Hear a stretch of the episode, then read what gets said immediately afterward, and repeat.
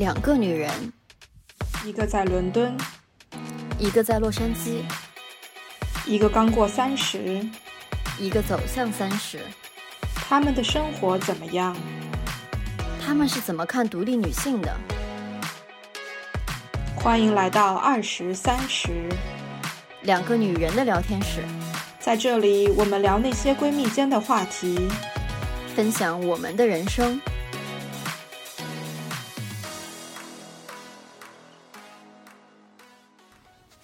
大家好，我是梁爽。大家好，我是晨晨。今天是我和晨晨姐第二次在周末录节目，原因呢？晨晨姐来解释一下。原因呢，就是我们两个人，大家听过我们的节目之后，多多少少能够猜到，是一个生活非常丰富的这种状态。需所以基本上要在八个小时时差的前提下。能够找到一个周六或者周日两个人都没有什么事情，这种可能性极低极低极低。然而，我们今天录音选择在了周日，是因为梁爽要出去浪了。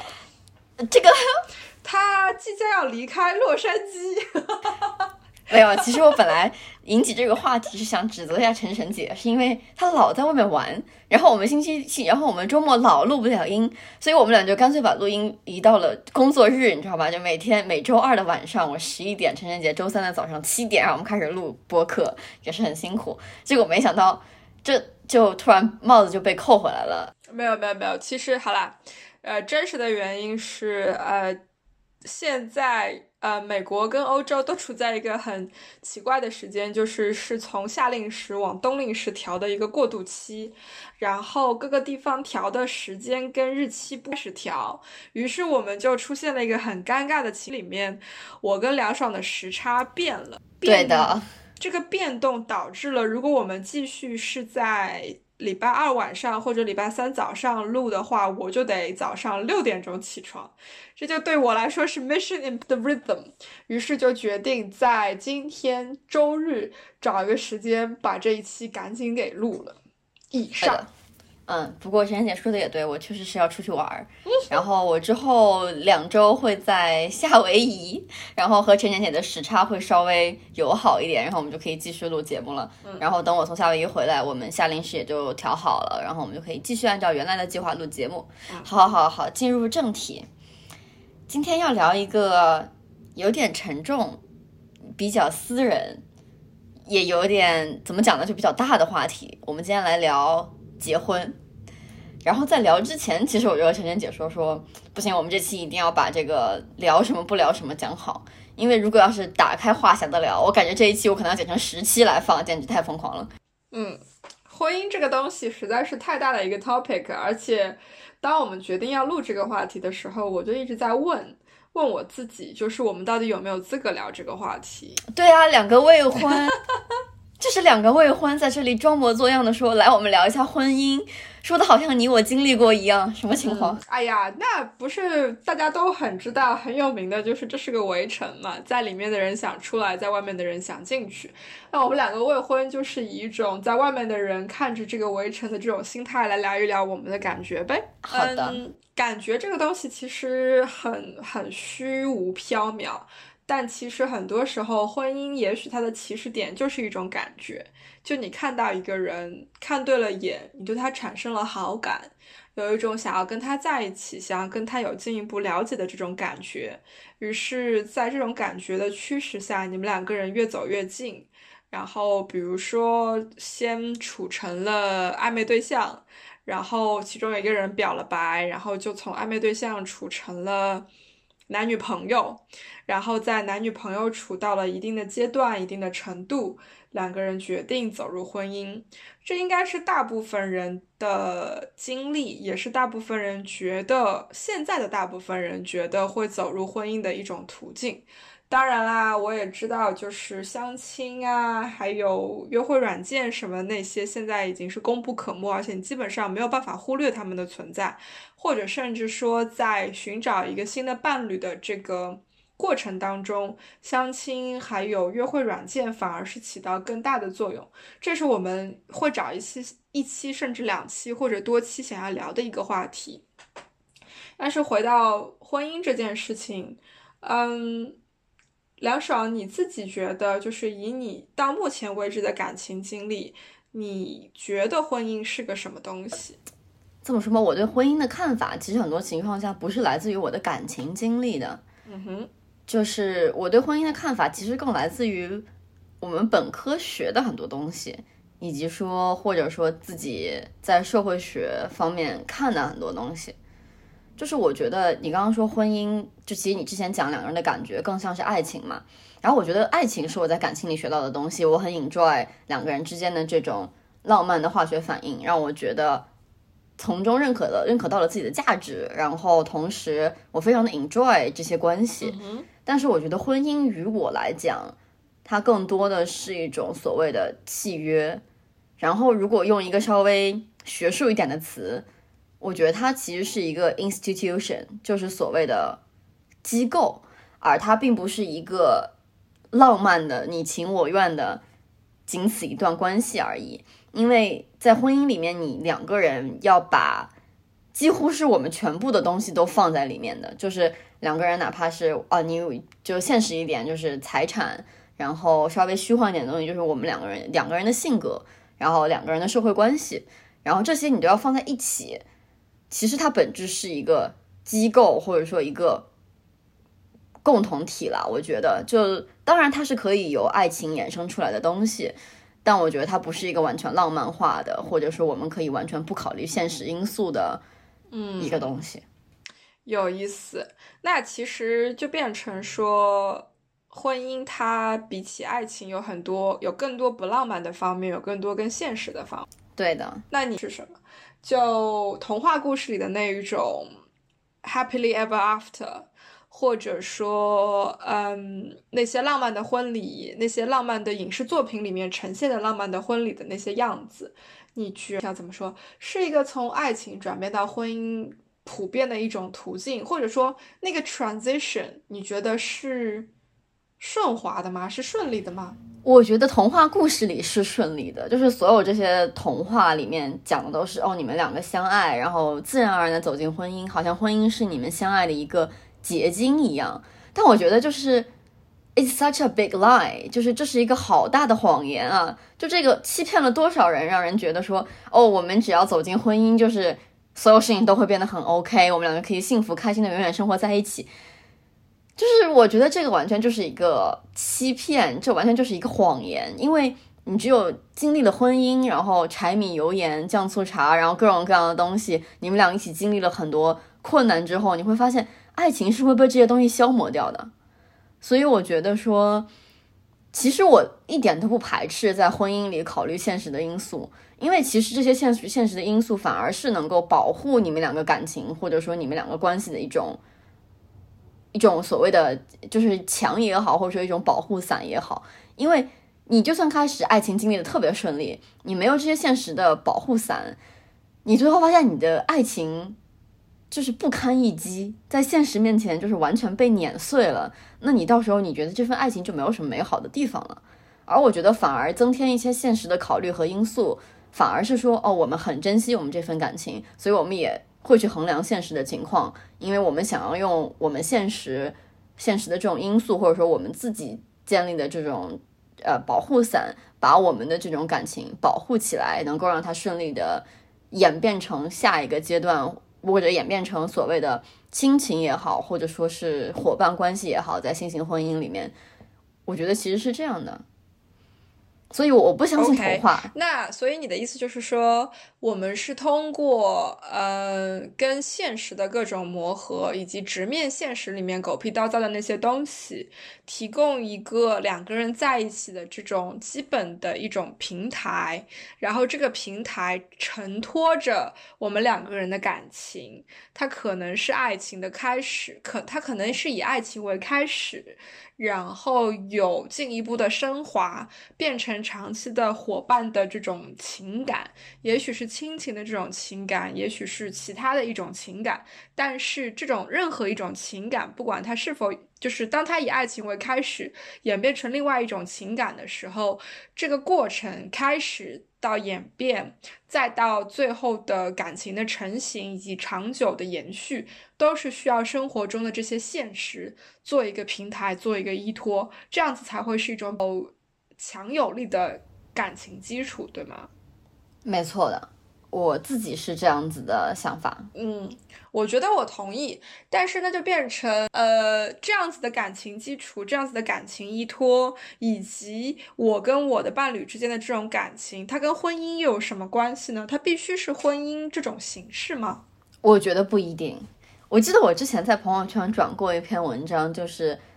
在我们可见的未来内，婚姻制度一定会消亡。我记得晨晨姐当时还。就在底下留言说太长了，码了，慢慢看。然后我当我在录这期之前想去看那篇文章的时候，发现它被作者删除了，所以我也不记得他讲了什么。嗯，我然后我也不记得我到底有没有看。然后我觉得其实婚姻就是一种在当今社会下已经稍微有点过时的契约形式而已。我说它稍微有点过时，是因为它。在这个几十年里面，其实男女性男女的这种地位发生了很大的改变，然后包括我们就是还有很多国家开始支持同性恋婚姻，而所谓真正的婚姻制度本身还是针对于异性恋，然后美国所谓的这种原子核家庭，就是 nuclear 这种呃 family，就是一男一女，然后几个孩子这种，然后同时他还是觉得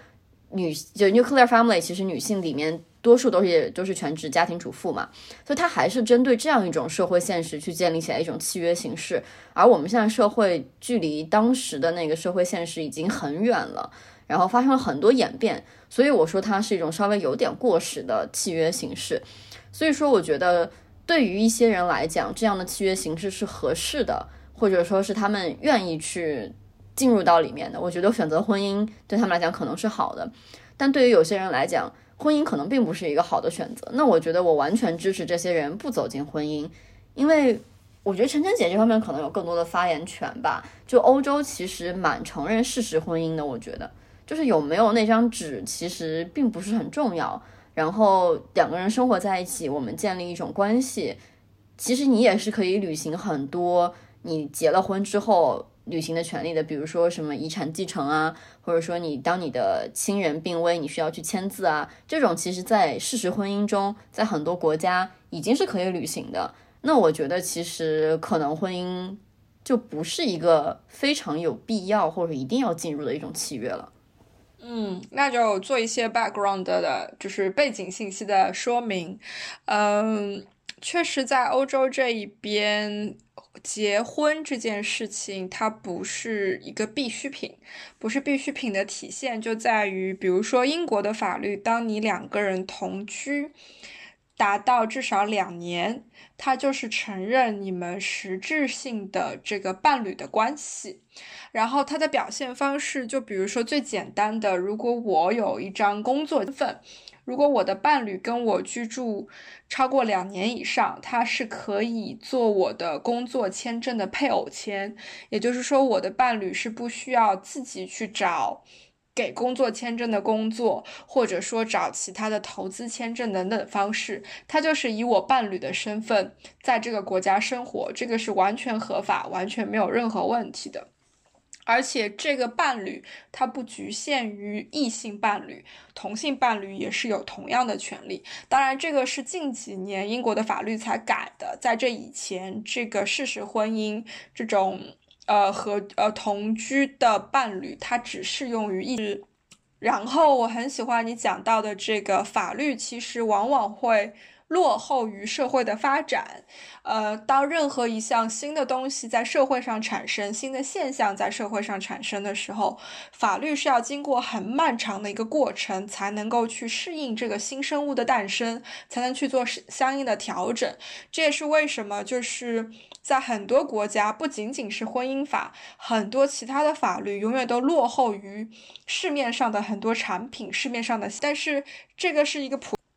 然后就变成了我们其实，在两性关系当中或者同性关系当中，已经有越来越多的所谓的伴侣的形式跟模式出现。这也是为什么我也相信婚姻不是唯一的一种形式。嗯。可是，虽然这些各种各样的模式已经出现了，但是他们在法律面前并没有同等的权利，并没有同等的 rights。所以也好，各种各样的这种呃 minority group 都在为他们的那些成员，他们代表的那一群社会族群发声，其实是出于这样子的原因和这样子。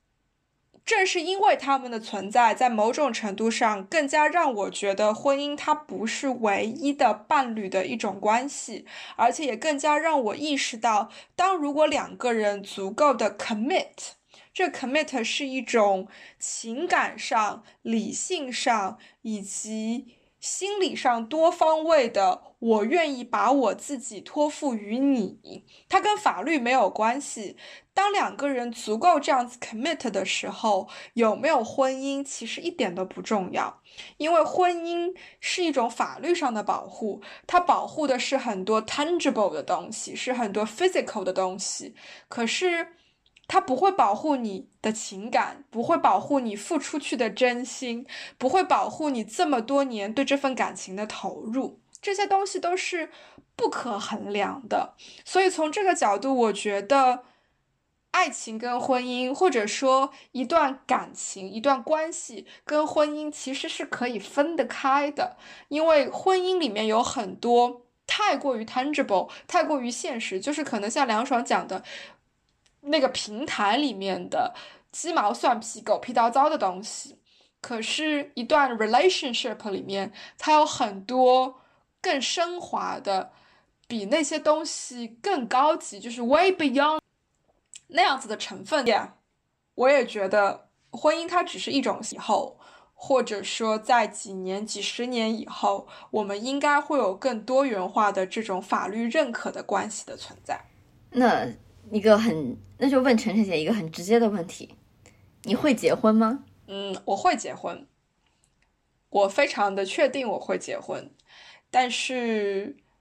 我会结婚的目的，或者说我会结婚的考虑，可能会非常的现实，因为我觉得婚姻很现实。我会结婚，可能比如说是在某一个点，我发现我和我的另一半的财产需要做一些怎么样法律上的保护。或者说，我和我的另一半有了小孩儿，然后我们两个人如果结婚，对于这个小朋友的教育，他未来的发展有更多的，甚至我觉得这是一个对于很多移民都非常熟悉也非常普遍的一个现象。我和我的伴侣可能生活在两个不同的国家，如果我们不结婚，我们就拿我们就没有办法帮另一半拿到合法的身份来居住到一起。那么我会因为这个样子去结婚。就现在的我觉得，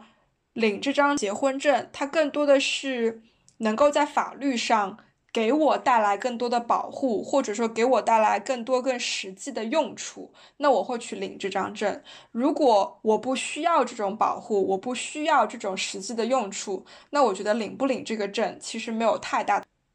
如果你要深挖，为什么我这样子想？其实背后有很多的理由，有很多的嗯，每一条原因你要挖出来，都会变成我们可以单独录一期的一个话题。就比如说在金钱上面，我并不是一个喜欢依赖于另一半、依赖于别人的那种人，所以就变成我不会。抱着一种改善我的经济状况去结婚这样的一个目的去做这件事情，然后比如说情感上，我一个人的时候我可以很 enjoy everything，我两个人的时候我可以有另外一种方式去 enjoy everything，这里面有各种各样的原因，然后你真的要往大的去说，就变成女性的地位在社会上正在逐渐的上升。更重要的是，我觉得对于我我这个年龄段来讲，婚姻变成了一件很现实的事情。于是我会去衡量 pros and cons, gains and loss，然后我再去决定我要不要做这件事情。我想反问你的问题，聊这么多，你所在的状态跟我不一样，所以我想问你两个问题。第一个是你会不会结婚，就像你问我的；第二个是你向不向往婚姻？我觉得晨晨姐就是你也知道的，我这个人心里比较早熟，就是你你你感觉你是找了个二十六岁的姑娘来聊这个问题，但是你得到的答案可能是一个三十出出头女人的想法，这是很正常的。然后对，就是我自己其实对婚姻也是非常现实的考虑，我是觉得我是会结婚的，然后我不是没有考虑过我不会结婚的情况，但是目前来看我是会结婚的。因为首先，我觉得我应我是一定会要小孩的，就即使我不会结婚，我也是一定会要小孩。我之前也讲过这件事儿，因为我觉得，就是为人为人母对我来讲是一个我觉得很重要的人生经历，然后我也非常喜欢这段经历，我也喜欢小孩子，所以我愿意为人母。然后至于说为什么我觉得我会结婚呢？是。我不是说因为我觉得对婚姻向往，或者说我觉得我向往那种爱情关系，所以我去结婚。就像我们聊的，我觉得爱情关系在没有婚姻里面也可以获得，甚至更纯粹。然后没有必要给就是一段爱情关系加那么多现实的因素。就你很爱一个人的时候，你没有必要去问他说，呃，说你看我们将来怎么办？我们将来就买房买车怎么办？就是那就不纯粹了。但是我之所以会结婚，是因为我觉得会。就我传统上是一个中国人嘛，然后我还是会在国内做一些发展，或者说在国内啊，就是将来还是会考虑回国这件事儿的。那其实对于中国来讲，一个很现实的因素就是，如果你和你我的我和我的伴侣存在一段爱情关系，但是我们却没有走向婚姻，就是回国会面对很大的社会压力，就是这个是很现实的。而我又觉得说，我没有必要去专门抵抗这种社会压力，就为了反抗而反抗。就是我明明是一个嗯主异性恋的一个人，然后我也有了一段伴侣关系，然后这个人可以和我结婚，然后我就是为了反抗婚姻制度，或者我就是为了让别人觉得我特立独行，所以我就不结婚，然后去面对社会的压力。我觉得对我来讲，好像没有这个必要吧。就是我既然是异性恋，有一段关系就结婚，对我来讲就是哦，那再多张纸呗，也没什么。我觉得就是一个，嗯，对我来讲，有了它之后的好处会比没有它的好处要多，所以我觉得我会选向不向往这件事儿啊。我觉得，我觉得我是一定程度上向往结婚的，好吧？我可能还是二十六岁，呃，就是，就是。我为什么向往结婚呢？是因为我觉得，在我过去的恋爱关系里面，我确实觉得有一段亲亲密关系是一个很有好处的事情。当然，说亲密关系不一定要走向婚姻，但是婚姻对我来讲，它不可或缺的是一段稳稳稳定的亲密关系，即使它最终从爱情走向了所谓的 partnership，或者说所谓的亲情，而这种婚姻带给我很实际的。呃，好处我觉得就是我能够从另一半或者从我们的关系里面找到和发现我自己的价值，嗯，然后这个对我来讲是很重要的部分。我觉得其实是一定程度上不过分的讲，我觉得亲密关系让我成长成为了一个更完整的人，然后我从中意识到了自己的很多缺点，然后从中意识到了自己很意识到了也也许我也意识到了很多自己的优点，然后我在不断的改进自己和别人相处的这种模式。然后从一定程度上来讲，我换我向往婚姻，其实是我蛮向往两个人的这种互动关系，然后他能够带着我们两个人都对加深对自己彼此的了解，然后其实就有点像打游戏打怪升级了，就是你带着一个人，然后打双人游戏，然后你们两个在这个打游戏的过程中打各种 BOSS，然后你们的装备一直在升级，然后你们的血量也越来越足，你们的精力槽也越来越足，然后当然中间大家也会。呃，也会可能会被 boss 干掉，然后会有很面对很多各样的各种各样的问题。但是两个人携手打怪升级的这个过程，我觉得对我个人来讲是成长。然后这就是我向往婚姻的地方吧。虽然我知道婚姻绝对不是完美的，绝对不是浪漫化的。但是如果说我能找到一个另一半，然后我们两个能够共同携手去闯关游戏，我觉得还是挺酷的。我觉得你刚刚讲的特别的奇妙，奇妙的点是在于你的第一个回答显得婚姻是一个很现实的东西。对，就是我用登记结婚这个举动来解决掉一部分我可能面临的问题。对的。可是你的第二个回答里面，呃，你再一次的把两个人的这个 relationship 跟婚姻画了等号，就在你说。两个人一起升级打怪，一起囤粮，一起去面临生人生的各种挑战的时候，我脑子里就不停的在想，就是你一定要通过结婚才能去做这些事情吗？不是啊，不是。对，所以你的回答，你对第二个问题的回答，更多的是一种表现的是你对一段。稳定的，而且是良性，可以互相扶持、互相进步的一种关系的向往，它不一定是婚姻，可是，在你的。潜意识里关系，也许这样子的关系，它就是约等于婚姻。然后我相信，对于大部分人来说，其实就是这个样子的，就是这一段关系确实就是会以婚姻的形式存在，而且我也希望它能够很好的维持下去。这是为什么我会憧憬这段关系，我会憧憬这样子的一段，这个就很奇妙了呀，就是。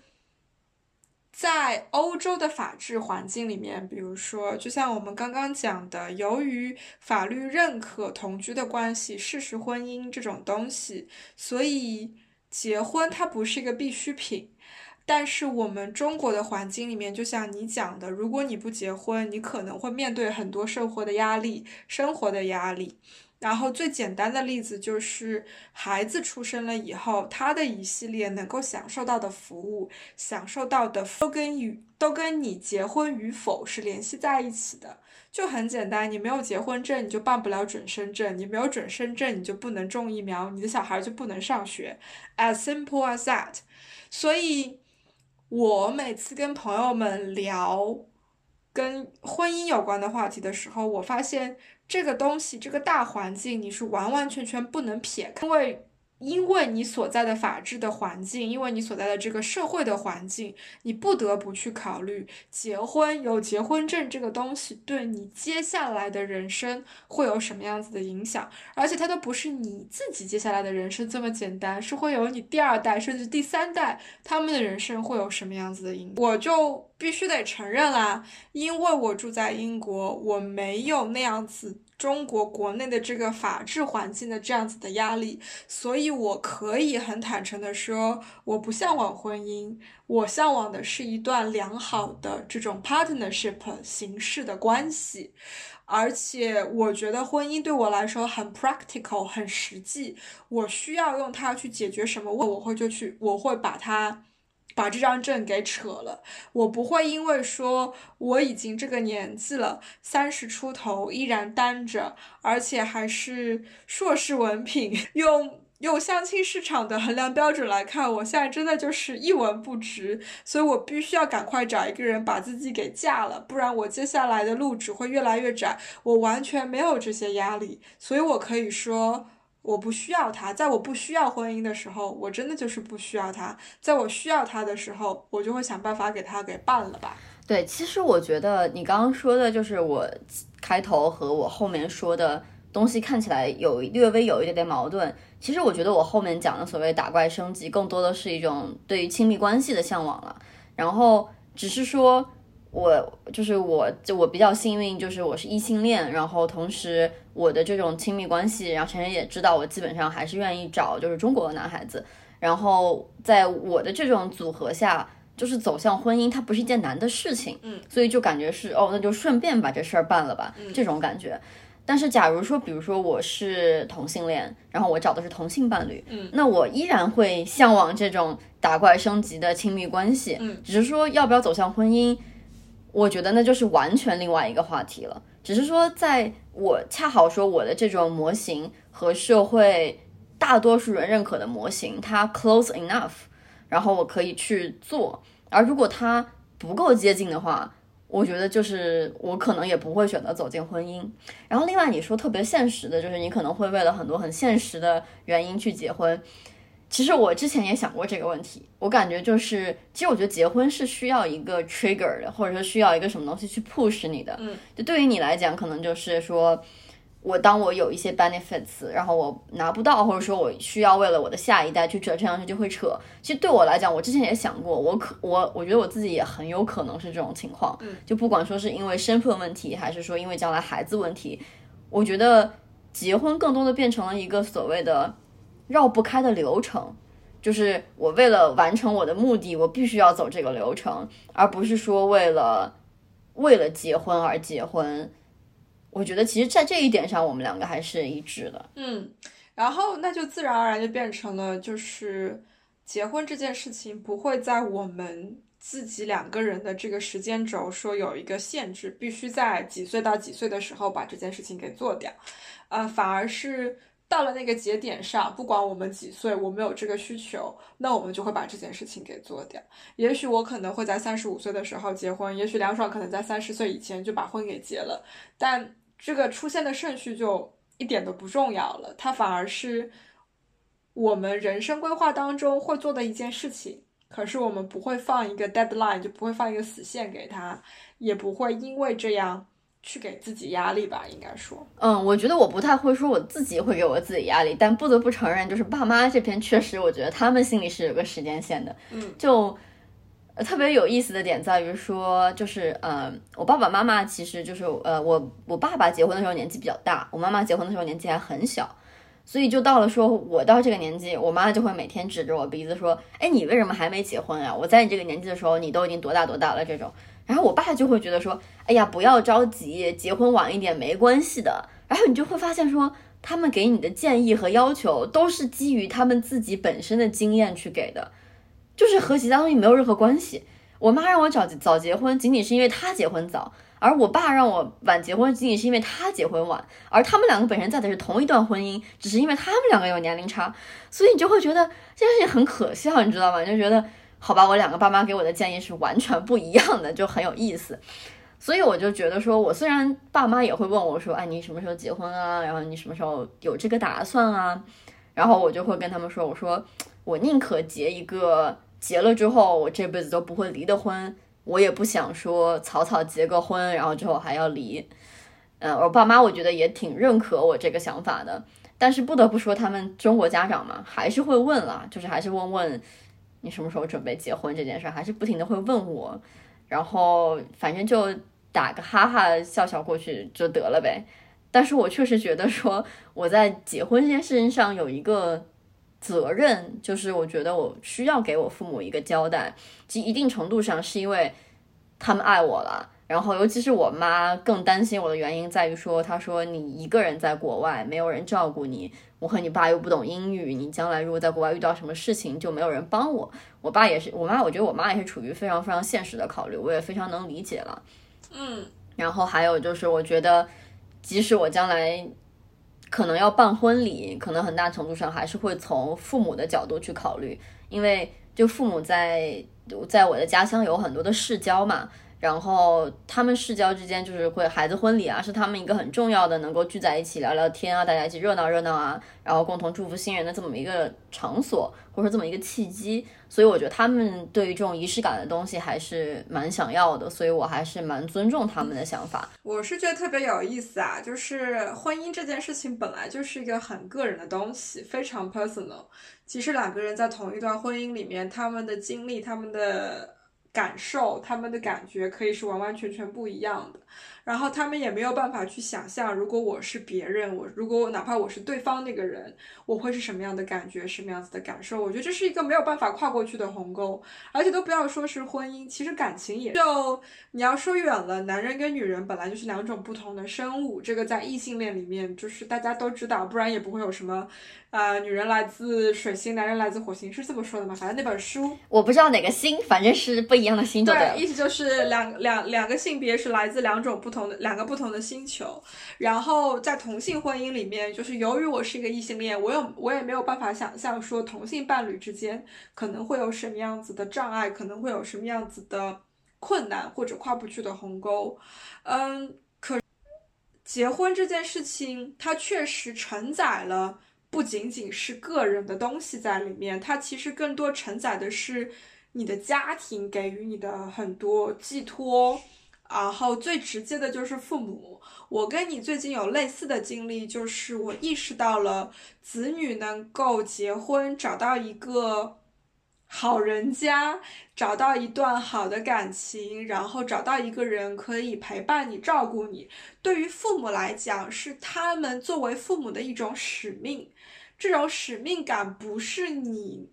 在其他方面的任何成就能够取代。我的父母最近跟我讲了一句话，就是你赶快把这件事情给办了吧，这样我作为父母。我就能够多完成一项，就是 item on my to do list，在我的任务清单上，我能够把女儿结婚这项任务给打勾，给勾掉了，你知道吗？然后当他们跟我讲这个的时候，我才意识到说，哎，对，就是我一路一直在强调说，婚姻是两个人的事，感情是两个人的事，它不是。你不管再怎么去努力，怎么去强调，其实。由于你的感情，由于你的婚姻跟你的幸福有关，跟你的生活质量有关，那它就不是你一个人的事情，它跟你的父母息息相关，他们非常在意，因为他们希望你生活的幸福，他们希望你过得好。以前的我，就是更年轻一点的我，会觉得，哎呀，老生常谈，何必呢？干嘛要这个样子？可是现在的我会觉得说，嗯，我会愿意去努力一下，会愿意说。为了我父母的幸福，稍微去调整一下我自己的心态，调整一下我自己的状态，让他们能够稍微放心。是这种妥协，这种调整，代表的是，呃，也许是代表了一种年纪的增长。就是我，嗯，更多的其实是一种爱吧。就是我希望我的父母能够宽心一些，不要那么的辛苦，不要为了我再去操那么多的心。我没有办法去改变他们，让他们知道说我一个人其实也过得很幸福，我也愿意，或者说我也享受这样子的人生，我也享受这样子的生活。他们不可能改变，他们也不可能接受这样子的观念了。那我可以去稍微的做一些妥协。既然我一个人可以 happy，我两个人也可以 happy。那当我两个人 happy 的时候，我的父母也能够宽心，也能够开心。我为什么不去这样子做呢？对，我觉得如果说在我们已经找到自己幸福的情况下，只是说意味着我们把结婚的点稍微拉近一点点，或者拉近几年，或者还没有到那个 practical 点，我们就选择去扯那张证，其实是表达的我们对父母的爱。但如果说我们只是因为父母的施压、社会对我们的施压，就草草的找个人结婚，我觉得其实是不太有这个必要的。因为我相信我们的父母都是爱我们的，他们最希望的是看到我们幸福。嗯，而他在他们的那个观念里面，幸福是和结婚是和两个人在一起划等号的。这就是为什么他们想让我们去结婚。但我相信，就是如果他们意识到说，哦，对我的女儿来讲，呃，结婚不一定是件幸福的事，或者说。或者说他还没有找到那个能让他幸福的结婚对象，我相信父母还是更愿意看到我们幸福的样子，而不是看到我们很痛苦的和一个我们并不喜欢的人，或者说我们并不适合我们的人，或者并不适合走进婚姻的人走在一起。嗯，我同意，但也确实有不像我们父母这么开明的父母的存在。嗯，我们也能够在网上看到好多好多的例子。啊，甚至是事故，就是由于他们走进了不幸福的婚姻，然后这种婚姻也许是由于父母的压力，由于父母的胁迫，呃，也许胁迫这个词有一点点重，可是有的时候确实是一种亲情绑架的现象吧，我应该说，那那个是从父母的角度嘛，嗯，你有没有想过，就是一种可能是有一些人他其实就是懒。他比如说，在一段关系里面待了很久很久，他不愿意离开，呃，哪怕他知道这个人其实跟我不合适，这个人如果跟我走进婚姻，我们会有很多很多的问题，可是最后我还是选择了跟这个人走进婚姻，那这种就跟外界没有关系，其实是我自己的一种主动的选择，这种时候我就很难。对做这样选择的人产生 sympathy 也好，empathy 也好，我都觉得特别的困难，因为是是你自己选择走进这样一段你原本就知道可能不会很健康的关系里面，那最后它的收场很难看，其实也是你自己应该承担的后果啦。我觉得其实当两个人的关系不健康的时候。就是一定是有一定的原因在背后的。就不管是说一个相处模式的问题，还是说一方的问题更多一点，一方的问题更少一点，然后我觉得就是这个问题它终究是要被解决的。但我非我觉得我不赞成，或者说我同意你的一个点，就是我不希望它是一个拿婚姻来解决这个问题的途径，因为这个代价说真的有一点点。当我我其实就是鼓励大家都去谈谈恋爱，我觉得就是恋爱谈多了，可能就就是更能意识到说，呃，我我是一个什么样的人，然后我更需要一个什么样的人这一点，然后而不要说把这个。呃，学习的过程放在婚姻里面，因为我觉得代价是有一点点高。嗯，我跟梁爽在这个事情上很一致，就是说我们都不相信只谈一段恋爱，然后走进婚姻就一定是很好的事情。它适用于有一些人，它不适用于每一个人。而且我们两个人都已经错过了那个机会，我们两个人都更像多团多谈几段恋爱，多跟不同。的另一半相处，这是一个特别好的一个学习的过程，因为你自己也在，呃，甚至在刚刚开始恋爱的那些，呃，不是说每一段关系啊，而是说在你年轻的时候，一开始的几段感情经历，其实都是一个你自己在从不知道自己要什么到知道自己不要什么的过程，自我 了解的一个过程。对啊，就回到我们这。谈恋爱是一件特别有用的事情，它是一个特别好的学习的过程。就不要觉得说它只是呃男生会在感情关系里面学到很多，其实女生同样需要的。我们需要那样子的学习，学习怎么样跟另外一个人相处，学习了解自己在恋爱关系里面是个什么样子，然后把自己所有的经验教训总结，好好的带到下一段感情里后。最终把自己带到那一个想要从一而终，想要从 partnership 或者从 relationship 变成 marriage 那段感感情里面去，这个过程太重要了。对的。然后说回到感情，说回到婚姻，我跟梁爽另外一致的一个点是，我们两个人在准备这期内容的时候都聊到，其实它是一个 partnership。我很喜欢英语里面的这个单词。是呃，就像梁爽讲的，你找到另一个人跟你共度余生，这个人是跟你一起升级打怪的，因为余生一点都不顺畅，余生甚至充满了呃，大怪小怪不要太多，嗯，小到。柴米油盐酱醋茶可以让你吵翻天，大到孩子去哪个学校上学，应该接受什么样子的教育，我们在投资上应该做什么样子的决定，甚至比如说这个地方失败了，我们要怎么样从这个失败里面恢复过来，还有包括你自己、你的另一半或者你们的家人特别亲密的人有了重大的、有了生命的危险，就是所谓的生老病嗯。等等的这一些，全部都是人生所有的挑战。我在寻找的不是一个跟我度过所有高光时刻的人，跟我享受所有的成就、所有的快。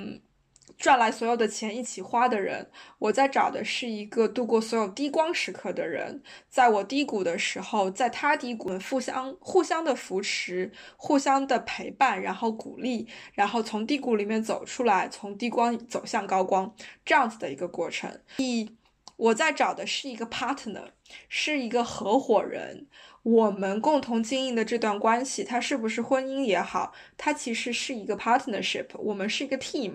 我们是一个团队的，我们是要一起去打怪的。然后这个团队跟工作上的团队、跟工作上的 partnership 完全的不一样，因为有里面有很多很多狗屁叨叨、鸡毛蒜皮的事情，里面有很多很多我让我想要骂脏话。工作上其实是可以没有的，因为如果你是一个专业的人，你是可以把很多情感从工作上面剔除开来，你可以很专业，你可以甚至没有情感，没有喜。而工作上的这种专业，工作上的没有喜好，没有情感，往往会让你在生活当中跟你另一半在一起的时候，有更多的情感，有更多的喜好。你的另一半是要去面对这些东西。基于这样子的前提，我在找的是一个很强壮的人。这个人必须心理上很强壮，他同时在能力上，我是对他有一些基本的要求的。如果他没有这些能力，如果他没有心理上的这些强壮，我是不会愿意跟他走入婚姻，我甚至都不会愿意跟他组成这个，然后去迎接我们这种充满挑战的余生啦。应该说，我特别特别同意这个点，就是合伙人、团队、partnership 这种这种所谓的概念，是我很。我在亲密关系、在婚姻里面真正在寻找，在就是在我单身的时候，我说我谈恋爱就是我说我在找什么呢？我说我其实是在找两这个两个东西，一个是 shared mission，一个是 shared value。嗯哼，就是我需要我要找一个共我们两个能够有共同的愿景，同时我们两个又需要有共同的价值观。就是共同的愿景就代表着说我们两个要去的地方是一样的。就比如说我是一个小富即安的人，如果我的我的另一半是一个很有志向，然后就是想要呃拼了命，然后要在生活里成就什么的话，我觉得其实这就两个人没有 shared vision，因为我没有办法理解他，你为什么每天工作到凌晨两点，然后这么辛苦，那把工作到下午六点不好吗？这种小富即安的生活不好吗？就我觉得这个是没有 shared vision 的，所以我觉得 shared vision 很重要，是因为。我要找一个伙伴，能够和我看向同一个地方，然后我们要去同一个地方。嗯，然后为什么要找 shared value 呢？shared value 就是我们在去向同一个地方的方式和方法，我觉得是一致的。嗯，就我更相信踏踏实实一步一步，就是一砖一瓦的建立自己的城墙，而有的人更相信说，啊，我扯一块布，它就是现在的城墙，然后只是说它就是弱了一点嘛。就是我们，当我们完成一件事儿的方式方法不太一样的时候，我觉得两个人会产生很大的冲突。其实冲突就甚至说小到说，我是买，我是因为买一赠一，不是因为买二赠一，我买两瓶洗发水呢，还是我是只买一瓶？然后这种很小的事情都会在生活里面透露出来。而如果两个人有一样的价值观的话，不仅会规避很多生活里小的选择方面的事情，尤其在大的选择上。如果两个人价值观一致，我觉得是非常重要的。这就是我觉得说我在婚姻里面，在这种伙伴关系里面找的东西，就是我说两个，就是我们要去的地方要一致，同时我们要去的方式最好也是一致的。这个是我比较看重的。其他我觉得可能没有那么重要吧。然后我之前有一个朋友嘛，就是他说，就我他们之前问我说，你谈恋爱或者说找男朋友标准是什么？我想了想说。就是我其实之前的男朋友完全都是不同的类型，有的人爱讲话，有的人不爱讲话，有的人很严肃，有的人很搞笑，然后有的高，有的矮，然后就是就好像没有找到什么一致性。然后后来他说，他说我觉得你好像在找男朋友的时候，对他的能力和品质都是有要求的。我就突然一下点醒了，我说哦。那可能这个就是我潜在里在找的东西，就是我要求这个人，就像你说的，非常的 strong，非常的有能力，因为我将来要和他一起组队打怪，他是一定要有能呃帮助我的。虽然我也不介意去呃提携另一半，或者说是带着他就是打怪，但是我更希望两个人是一个平等、互相尊重的这么一个关系，这样我可能一起携携手成长。然后品质就更相当于说。我一定要相信这个人的为人，这个人的为人一定要让我足够的，不管在任何时候，我和他组成家庭之后，他能够把我们的集体利益放在第一位去考虑。而其实这两个也是相辅相成的，就是为什么呢？就是如果你一个人有非常非常好的品质，但你没有足够好的能力，其实你会妥协非常非常多的东西。而一个人如果能力非常的强，但他的为人就是他可能会走上一条我不能。所以说，我觉得这两个确实对我来讲是非常。我其实一直都有一个在婚姻里的就是小目标也好，或者说是小想法也好，就是我更希望我们的婚姻是就像你说的，就是我们两个携手度过低光时低低谷的时刻。就我更想的是说，当我觉得很累很难的时候，对方能够陪着我，鼓励我，就是帮助我走一段；而当对方他觉得他自己扛不住的时候，我也愿意伸出自己的肩膀去替他扛一段。我更信更喜欢是。这样子的关系，嗯，我刚好就是想要问你这个，就是在你说你在寻找的另一半是有 shared mission 以及 shared value 的时候，呃，讲到了很多很多的细节，然后我当时就想到问你的是，那么感情上的升华在哪？我我觉得 partnership 就伴侣关系的这种 partnership 里面很重要的一个点，很重要的一个方面是感情的这种互相的支持以及以及支撑。他是在你弱的时候，对方可以扶你一把，给你一个肩膀靠；在你开心、在你强的时候，对方由衷的为你感到开心。就是你的成就也是他的成就，他不会觉得你抢了他的风头，他不会觉得你是在特故意的把我比下去，要让我显得很怎么怎么样。这是一种团队的荣耀，种。你的 burden 也是我的 burden，但你的 triumph 也是我的 triumph，这种我觉得特别，嗯，那其实就很简单了，就是我们其实从婚姻聊到的更多的是一种伴侣的关系，他们两者并不一定是完全等同的，而且我们两个大家也都同意，就是有。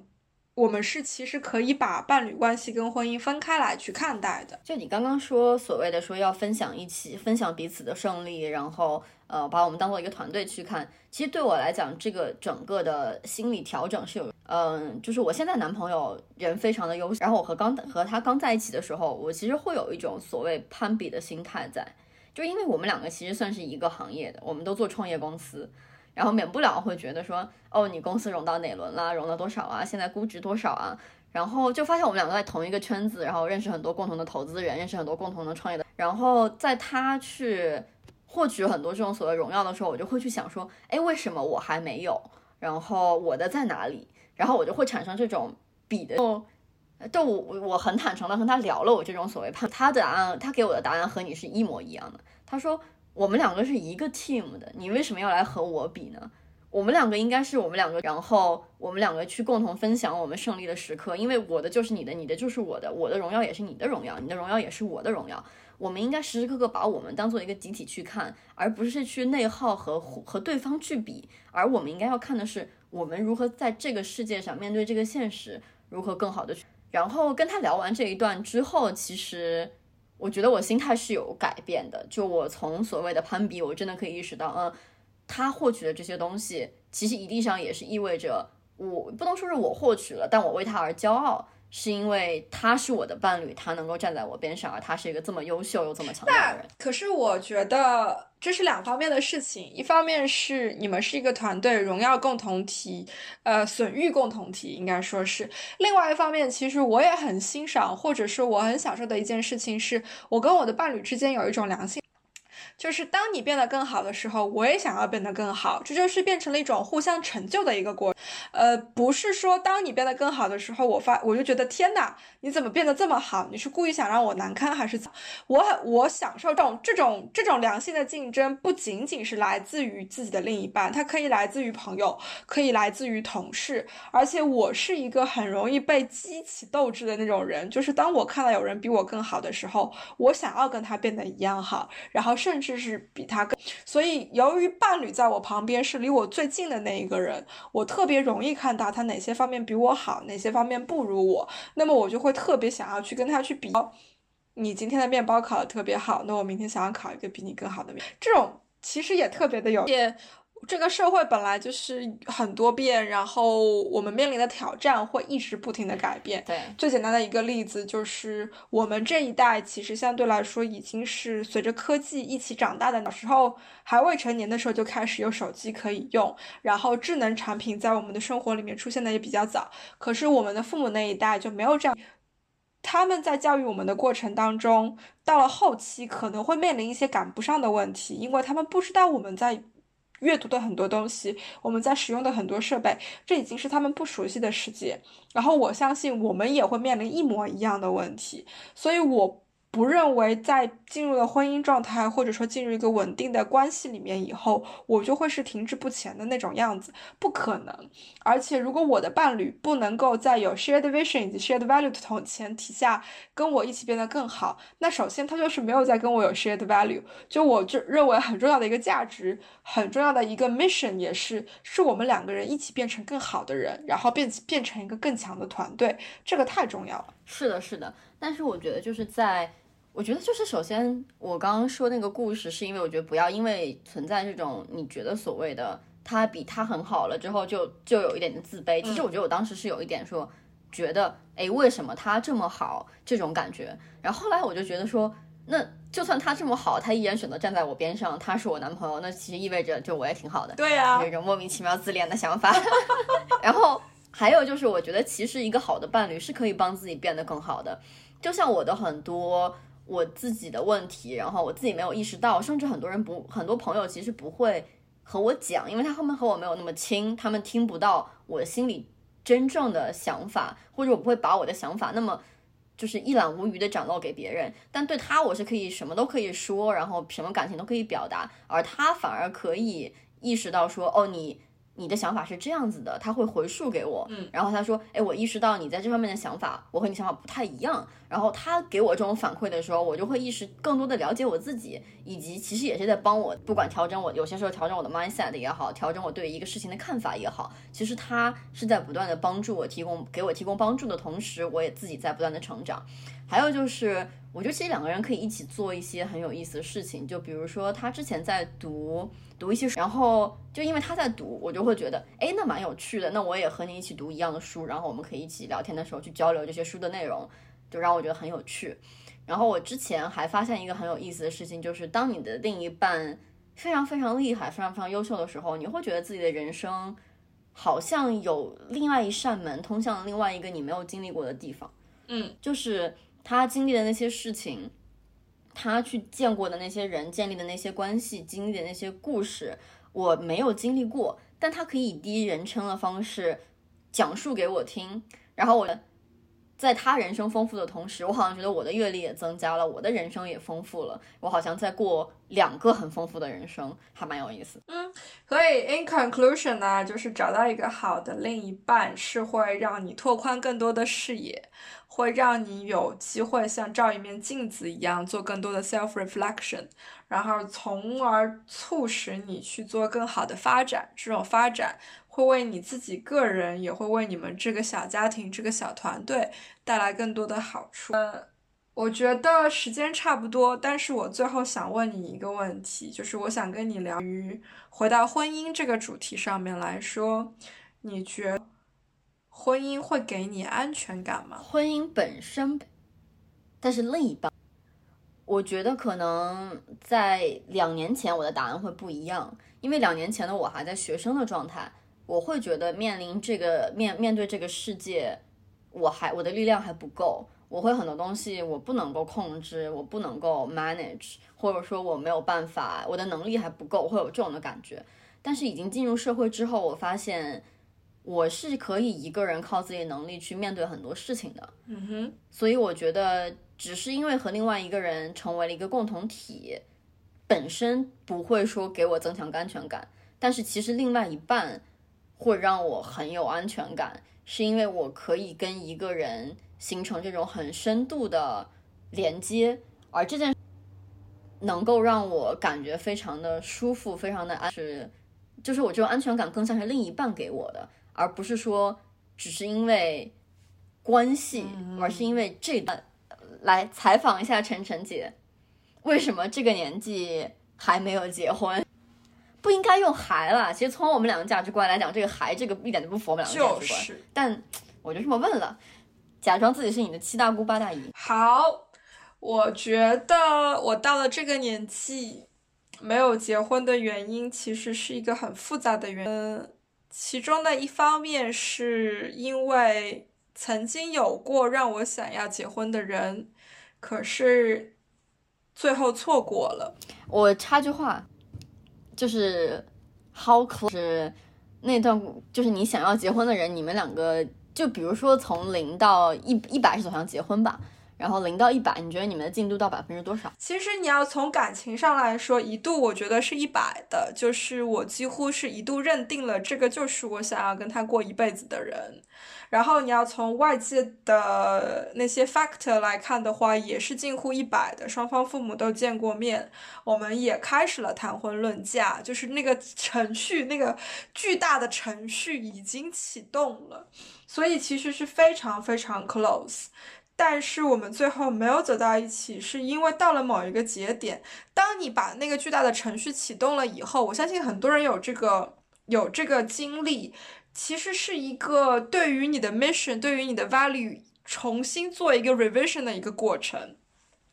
然后在这个过程当中，你发现，也许你们两个人是不一样的人，也许你们两个人其实并没有你想象当中的那么合适。于是，最后我们及时止损，在我们没有迈进婚姻的时候，就选择决定到此为止，然后从此各走各的路。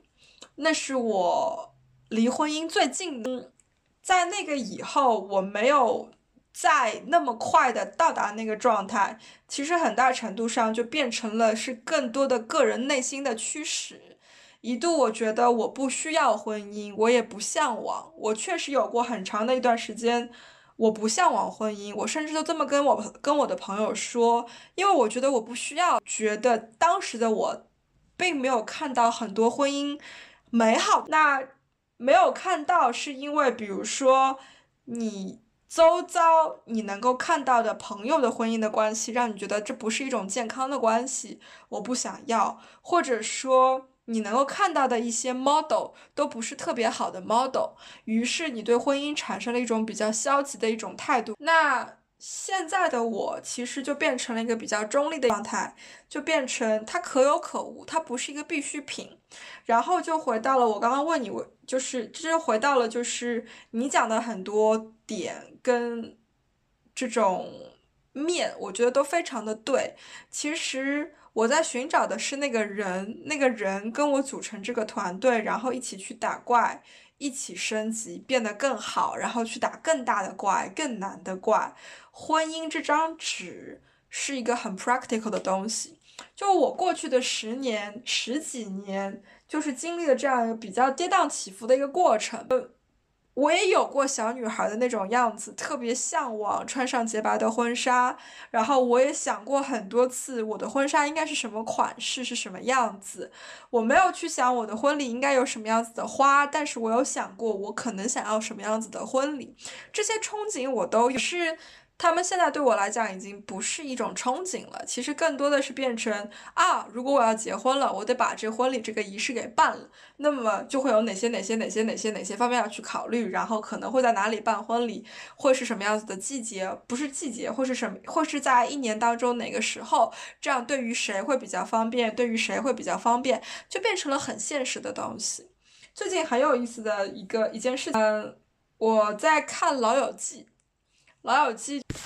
对，非常老的片子。你想，它是在呃二十一世纪初，对吧？还在就横跨了二十世纪末跟二十一世纪初的那样的一个十年、十几年的时间。嗯，好巧不巧的，刚好挑到的那那个那一季是 Rachel 怀孕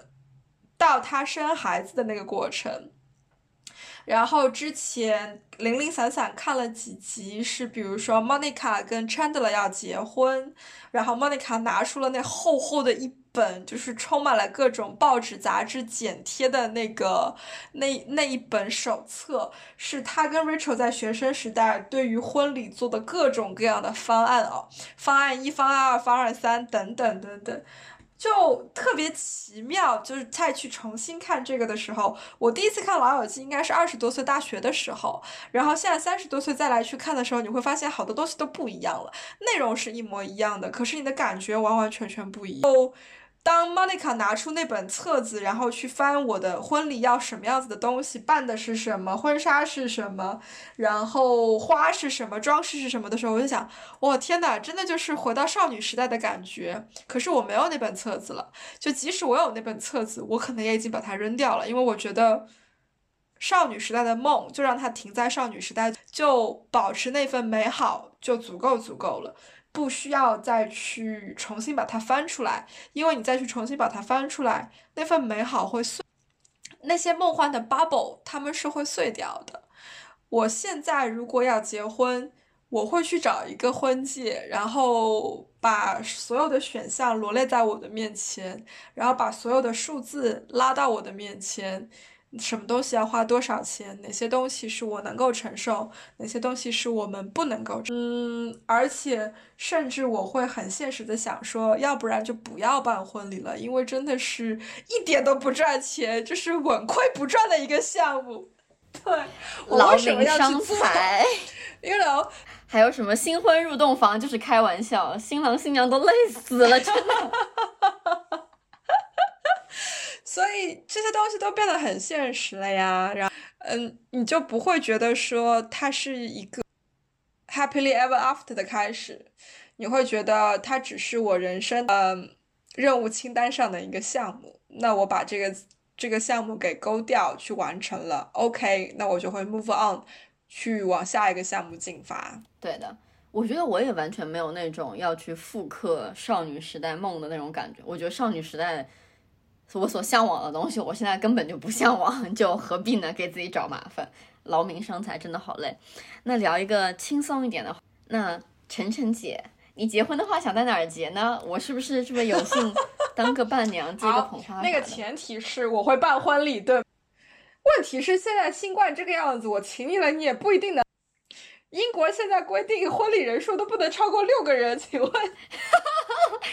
不是婚礼，你看啊。新郎新娘加牧师三个了，OK，还有三个，所以男女方家长只能去三个人挑一下吧。应该不是六个人，但反正是很小的数目，十个还不是十五个，我记得就是巨。我会希望我的婚礼是比较崇尚自然风一点吧。天气允许的情况下，希望是在户外的那一种，但是在英国这个国家，这个可能性实在是太低了。其实我最最向往的其实是旅行结婚，去一个两个人都没有去过的地方或者是国家去做一些尝试一些我们两个人都想尝试的事情。哦，肯定有一场婚礼必须在中国办，在国内在家乡办，这个是帮父母的这个任务清单完成完成下。嗯，然后在这个的基础上，我不愿意做很劳民伤财的事情。就比如说，欧洲人特别流行，你明明是一对英国的夫妻，然后要飞去斯里兰卡这个小岛上办婚礼，那就变成有钱的亲戚能去得起，没钱的亲戚就只能干着急。然后，除非你特别的有钱，你就包个飞机把所有人都运过去，但这个基本上是不可能也不现实的。我不太会想要做这样。嗯，我更希望的是选择。跟两个人都有关、都有回忆的地方，这个地方可能离市中心很远，也可能就是市中心的某一个小角落。然后把仪式，因为意义远大于形式。如果这个地方有两个，有我们两个人共同的回忆，跟我们两个人这段关系有非常非常紧密的联系，有深刻的意义，那我觉得它比任何地方都来得更美丽吧。